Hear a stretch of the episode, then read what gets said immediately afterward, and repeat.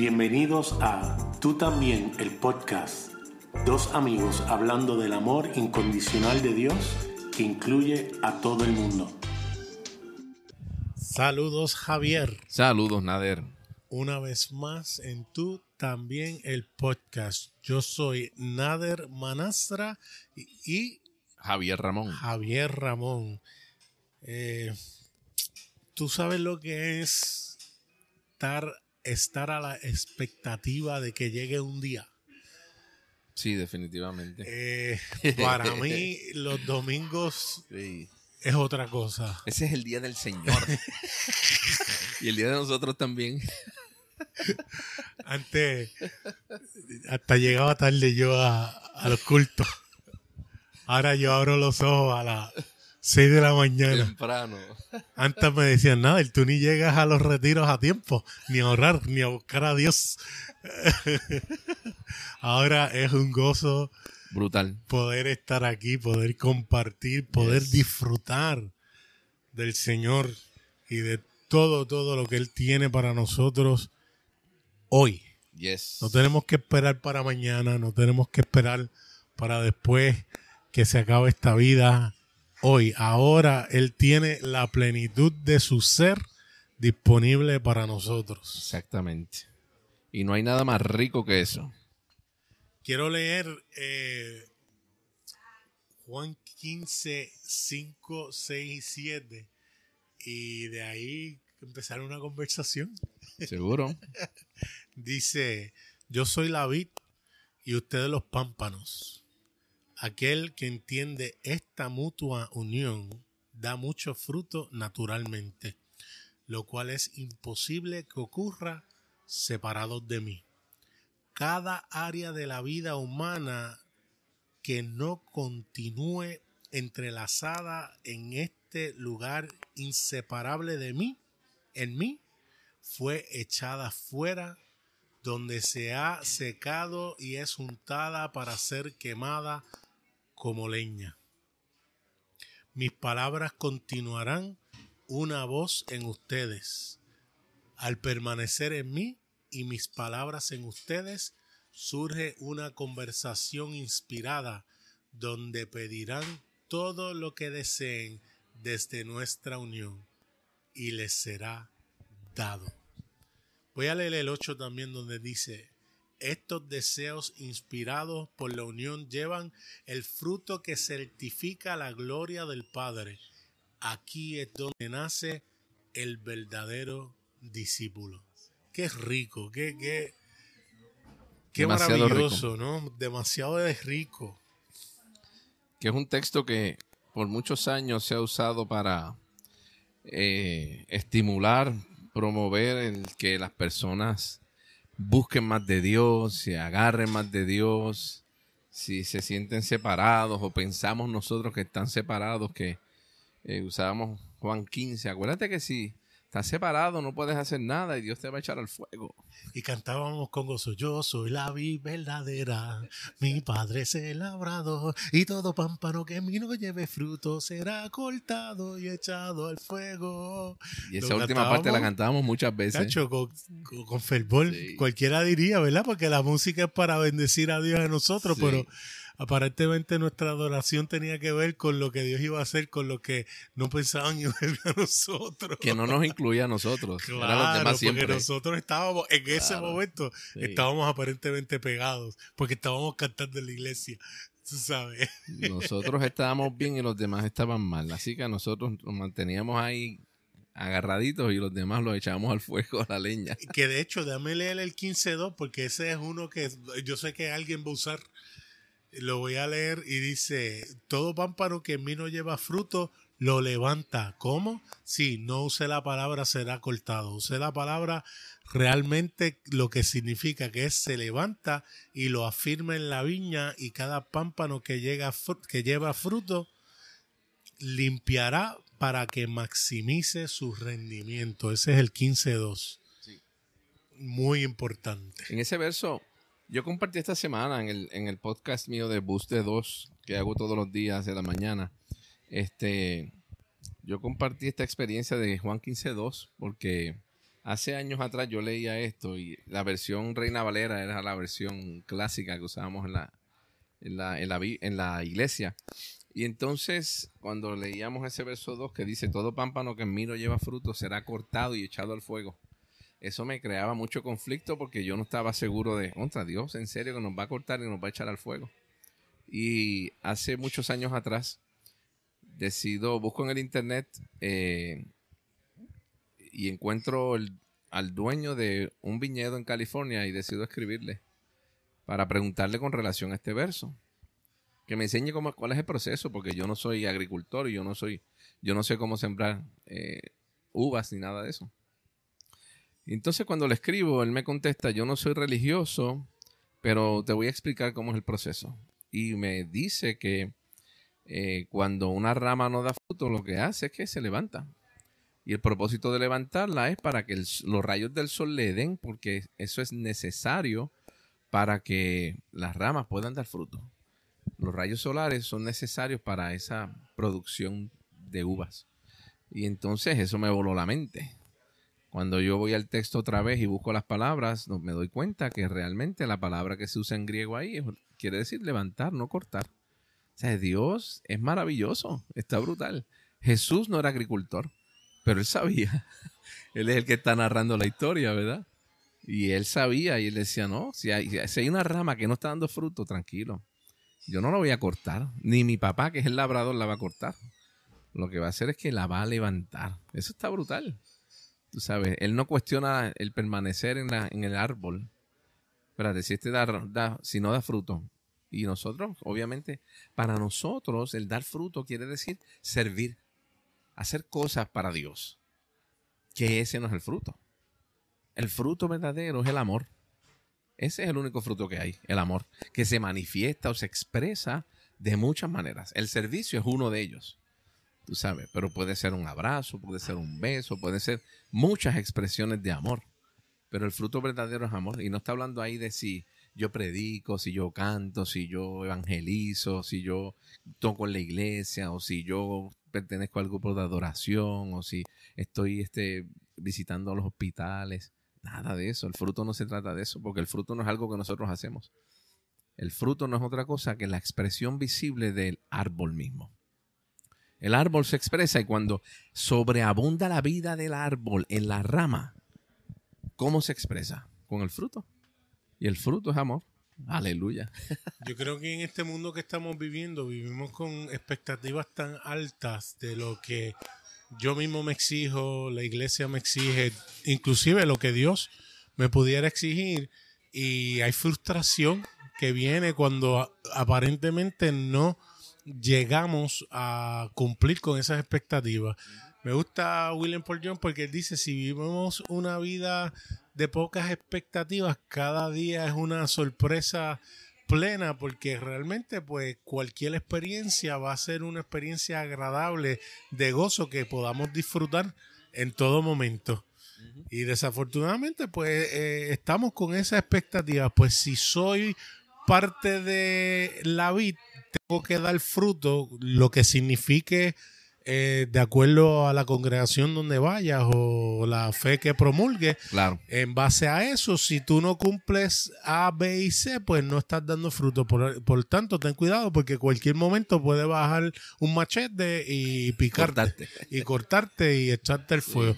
Pero si seguimos leyendo, nos damos cuenta que eso no es. Para nada. Y qué rico saber que eso no es porque es liberador. Yes, totalmente, totalmente porque nos quita, nos quita la carga que tiene el pensar que tenemos que hacer algo para que Dios esté contento, que esté alegre, para que... Imagínate si dependiera de lo que nosotros hacemos, el permanecer en el árbol, entonces nadie permanece, porque la realidad es que todos tenemos nuestras fallas en algún momento.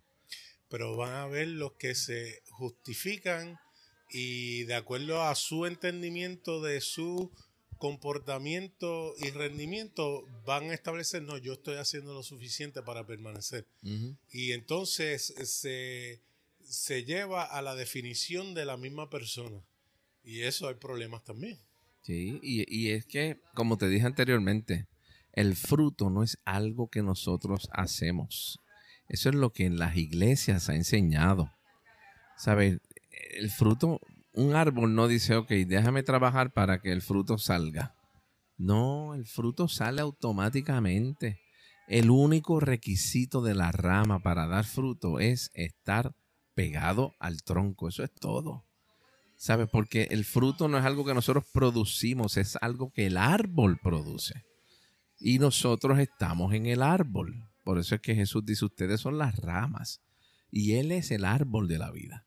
Y esa vida cuando se manifiesta es porque la vida está fluyendo en exceso. De tal manera que se ve en amor de diferentes maneras. Tú sabes, y eso es extraordinario porque ese mismo amor que se expresa visiblemente es el amor que nos mantiene pegados al tronco. La palabra permanecer no está hablando tampoco de que nosotros tenemos que hacer algo. Nada esto está brutal. Porque el permanecer tiene que ver con nosotros recibir esa savia de Dios, recibir ese amor, ese cariño de Dios de una manera tan brutal que nos atrapa. Y es que no hay forma que podamos separarnos de eso. ¿Sabes? Donde nosotros nos levantamos estamos pensando en Dios. Y nos acostamos y todavía estamos pensando en Dios. Y ese amor nos tiene agarrados de tal manera que fluye. ¿Sabes? No hay que crearlo. No es yo ir a la iglesia, no es cantar, no es predicar, no es orar, no es leer la Biblia.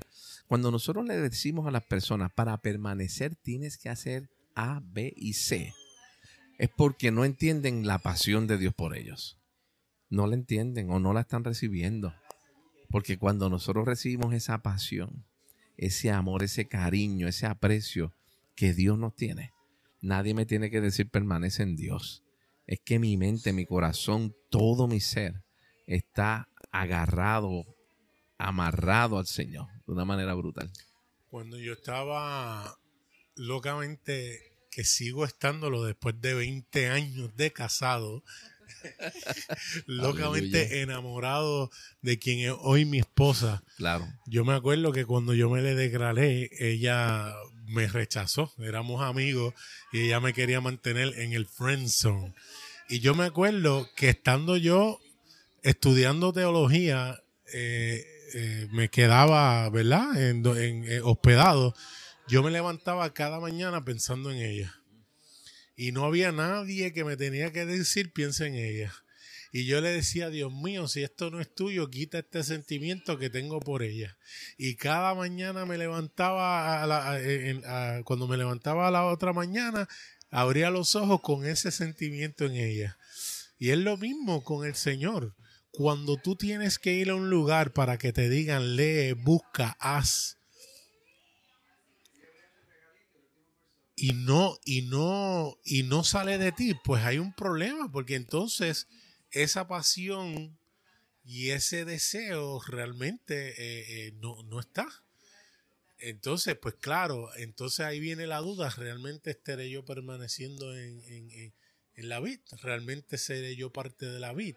Sí, aunque no tengas el deseo, la realidad es que estás. Y yo creo que cuando escuchas el mensaje de que sí eres parte de, que estás pegado, eso cambia tu manera de ver en asombro, en wow, ¿qué? Tú estás diciendo que aun cuando mis sentimientos no reflejan la realidad de quién y en dónde estoy, sigo siendo, sí, ¿Eso significa que sigo siendo aun cuando no actúo de acuerdo a lo que soy? Sí. Regresamos en breve y continuamos. Y a diferencia de lo que quieren decir los que no están de acuerdo con esto, yo creo que eso hace que realmente vivamos lo que realmente somos. A diferencia a los que dicen, no, es todo lo contrario, si tú das ese mensaje es un peligro porque la gente va a empezar a vivir totalmente alejado de, la realidad de Dios. Porque no entienden el amor y no entienden estar enamorados. Porque cuando uno está enamorado, tú sabes, eh, la regla es el amor, punto. Tú sabes, no hay, no hay que darme este un sinnúmero de, mandamientos o de reglas para... Cuando Jesús habló, les doy un mandamiento nuevo, no es porque realmente Jesús quisiera dar una orden. Es porque Jesús estaba bajando al nivel que los discípulos podían entender. Y él sabía, si yo les hablo del amor sin un mandamiento, ellos no lo van a entender porque lo único que han conocido hasta ahora son mandamientos. Así que Dios lo que dice es que déjame bajarme donde tú estás para que puedas entender de qué te estoy hablando. Y cuando dice, te doy un nuevo mandamiento, usa una palabra que dice, esto es un mandamiento que no existía. Esto es una nueva calidad de mandamiento. Es, una, es un mandamiento que no había antes. La palabra que él usa para nuevo no quiere decir que es que había uno y que es el, el viejo cambiado, transformado en uno nuevo. No, es que este es totalmente distinto al anterior. Y claro, usa la misma palabra, mandamiento, porque otra vez es lo único que ellos entendían hasta ese momento. ¿Ves? Pero realmente el enamoramiento no hay que mandarlo. No se manda. Como tú contabas la experiencia con tu esposa. Nadie te, te decía por la mañana, acuérdate de pensar en Mariam, acuérdate de pensar en tu esposa, en tu novia o en la persona que tú estás amando. No, salía automático porque esa pasión, ese deseo, ese sentimiento estaba dentro de ti. Y quiero aprovechar en el verso 6, decía, ¿verdad? Que eh, cuando tú leíste, decía, cada área de la vida humana que no continúa entrelazada en este lugar inseparable en mí fue ya echada fuera. ¿Sabes? Las versiones tradicionales en español dicen que el pámpano que no dé fruto, ¿verdad? Él lo va a echar en, en el fuego, lo va a cortar, lo va a echar fuera, ¿verdad? Pero realmente no está hablando de la rama, del pámpano. Está hablando de aquellas áreas de nuestra vida que realmente no nos benefician, no nos ayudan a poder nosotros mantener esa pasión en nosotros, que ya fueron echadas en el fuego. ¿Cuál es el fuego? En la cruz. En la cruz eso fue ya echado. Jesús estaba hablando de lo que iba a pasar. ¿Ves? Estaba adelantándose proféticamente. Realmente esa área va a ser crucificada de tal manera que tú puedas disfrutar esa permanencia que tienes en mí, sin que aquellas áreas de tu vida que quieren separarte o quieren mantener tu mente en otras cosas te puedan afectar. Eso Jesús lo cogió. Por eso es que en Juan capítulo 12, verso 32 dice, cuando el Hijo del Hombre se ha levantado, él, va a traer todas las cosas hacia él mismo. Todas, incluyendo los seres humanos y todas las cosas las va a traer. ¿Por qué? Porque en la cruz él iba a acabar con todo aquello que nos iba a afectar en nuestra relación con él empezando por el pecado, por la muerte, todo lo iba a traer, iba, lo iba a consumir, de tal manera que podamos tener libertad absoluta para poder disfrutar nuestra relación con Dios. Aleluya. Qué cosa, que el problema que más yo me encuentro es tú decir que lo que hizo Jesús en la cruz fue definitivo, fue eh, absoluto. Absoluto. La gente tiene problema con eso. Sin embargo, eh, como dice Brad Jersak, los adamitas de hoy en día creen que lo que Adán hizo fue absoluto y fue eh, eh, contundente y completo, pero sin embargo, lo que Jesús hizo no lo fue. o está condicionado. O está condicionado, es un proceso, o es poco a poco, o se culminará en otro momento. Eh, pero pues y no incluye a todo el mundo. y no incluye a todo el mundo pues. Así que esa nueva palabra o término yo creo que va a ser definitivamente bien utilizada en estos tiempos eh, sobre los adamitas que creen que lo que Jesús hizo fue contundente y absoluto y lo que Jesús hizo no lo es. Y es interesante porque Javier eso no significa que no hagamos nada de lo que estamos diciendo que se puede hacer como, como cristianos, ¿verdad? Que somos. Y es sí, escudriñar las escrituras, es buscarlas, es, es, buscar y ver a Cristo en ellas, es tener esa comunicación, es poder ayudar a nuestro hermano, pero no es forzado, no es obligado, es que nace.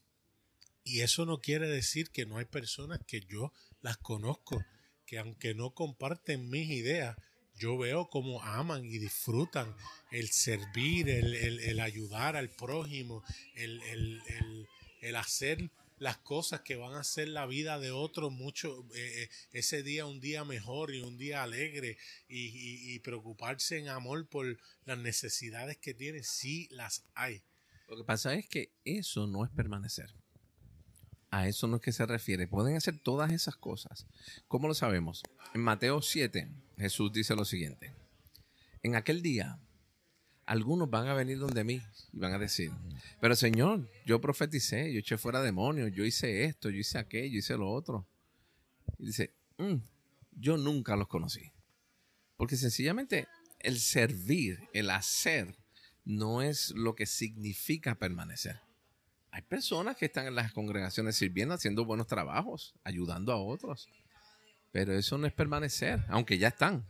Con quejas y tristes y quejándose día a día y, y uno dice, mira, deja eso porque realmente no lo están ni disfrutando. No, no, porque hay que gastarnos para el Señor. Hay que gastarnos. Sí, Gastarnos es que viven día a día y felices, sí. peleando, Quejándose. frustrados, quejándose. Y pues, como piensan que esa es la manera que pueden permanecer, pues ellos, aunque sean infelices, pero por lo menos estoy dando una ovita así chiquitita, Claro. eh, agria. pero por lo menos estoy dando Sí. la frutita. Y, y yo quiero decirte algo, este, para mí quiero aclarar, yo no estoy en contra del servicio. Puede parecer eso lo que yo estoy diciendo, pero eso no es. Yo estoy a favor del servicio. Lo que yo estoy diciendo es que el servicio no es sinónimo de permanecer en Dios. Eso es lo que yo estoy diciendo. Porque obviamente el que tiene conciencia de la unión con Dios y disfruta de la unión que tiene con Dios, va a servir. Porque de alguna manera el amor se tiene que expresar. El amor, como te dije al principio, se puede expresar con un abrazo, se puede expresar ayudando a otros. Este, si se le quedó el carro a alguien, ayudarlo a, a arreglar el carro. Algo tan sencillo como ir de compra en supermercado y ver una señora que tiene el paquete de agua en el carrito y tú te paras Ayudarla. y llegas a ella y te ayuda y es verdad que te miran como que diantre este terrorista viene a hacerme daño porque es lo que pasa conmigo Y eso que no te preguntan el nombre. y Si yo trato el nombre, y yo trato desde lejos con una sonrisa acercarme mire le ayudo y después que la ayuda entonces tú ves la sonrisa en la Sí. persona y te dice gracias y uno se puede ir pero uno no lo yo por lo menos cuando hago a- algo así yo ni estoy pensando en que lo estoy haciendo por o para el Señor lo estoy- sabes lo que pienso lo estoy haciendo para la persona para mi prójimo Claro. que es parte Ese es de el mí prójimo. Claro, estamos conectados. que estamos conectados. Eso es el reino de Dios. ¿eh? Eso es poder, porque queremos lo mucho, lo grande, pero en lo pequeño, en las pequeñas cosas, si lo hacemos así, todos vamos a ver los cambios que van a venir en nuestra sociedad que vivimos y en nuestras comunidades. Y ese deseo de servir, de ayudar, eso es parte de, eso es un resultado natural de la unión que tenemos con el Padre, con el Hijo, No forzado. Santo. No es forzado. Otra vez, el árbol no tiene que obligarse en la mañana a dar fruto. El árbol lo que tiene es que estar en la tierra. Y las ramas no tienen que ordenarse o mandarse. Tengo que dar fruto. No, para nada. Es el resultado natural de estar pegado. Como dice François, el ritmo no forzado de la vida, Sí. El ritmo no forzado de la gracia. de la gracia. Sí, sí, así mismo. Wow, qué Eso es, poderoso. eso el es. ritmo no, No forzado. forzado. de la gracia. Es la expresión de Dios de manera natural que surge de una relación maravillosa con Dios donde recibimos ese amor. Cuando uno se siente amado, eso es la cosa más extraordinaria del universo. El uno sentirse amado y especialmente amado por Dios. Donde Él no pone condiciones para ese amor, nada. Eso supera cualquier cosa que tú puedas sentir o experimentar en esta tierra. Eso va muy por encima, tú sabes. Y cuando uno experimenta eso, en el verso 7, tú leíste, dice que este, al permanecer en mí, mis palabras en ustedes, surge una conversación inspirada donde pedirán lo que deseen desde nuestra unión y les será dado. Entonces, cuando yo estoy consciente de ese amor en mí, yo siento esa pasión de Dios por mí, ese amor, ese fluir de, de amor por, por dentro de mí. De momento empieza a ocurrir un fenómeno extraordinario. Y es que empieza a brotar en nosotros un deseo. El deseo de hablar igual que Él. Entonces, cuando dice que en el verso 7, entonces pidan lo que ustedes quieran. Es porque vamos a empezar a pedir lo que Él desea. Es como cuando yo estoy bien enamorado de alguien, le digo, ¿qué tú quieres comer? Y la persona dice, lo que tú quieras. sabes, eso es maravilloso. ¿Me entiendes? Que siempre a, a nuestras esposas es difícil porque le preguntamos qué quieren comer, nos dicen, no, escoge tú, escogemos nosotros y después eso no es lo que quieren, pero gracias a Dios que eso no nos pasa con Dios. Pero nosotros sí, ¿no? Y, y aunque nosotros digamos lo que a lo mejor podemos pensar, a lo mejor eso no es lo que Dios está esperando que nosotros digamos, pero no, es que, es que el deseo mío va a ser, yo quiero pedir o hacer aquello que mi amado desea. El deseo nuestro va a ser el deseo de Dios. Y eso está brutal. Porque eso se va a traducir no solamente en yo pedir cosas para mí, se va a traducir en que yo voy a poder ver a cada persona exactamente igual que como Dios los ve. O sea, y el deseo de Dios, cuando tú ves, me ha pasado en la escuela, tú sabes, yo llego a la escuela y veo a mis estudiantes y a veces yo los veo en la mañana y yo digo, ya yo sé, a este le está pasando algo, a ella le está pasando algo. Y yo siento un deseo ardiente de darle un abrazo, de darle una palabra de aliento, una, ¿sabes? Una expresión de amor hacia ellos. Y he tenido un resultado extraordinario, nada, porque ya no es algo que yo me programo. Antes me tenía que forzar. Espérate, estoy aquí, yo soy maestro, tengo que ayudarlos de X o Y forma. No, fluye, nace de manera automática.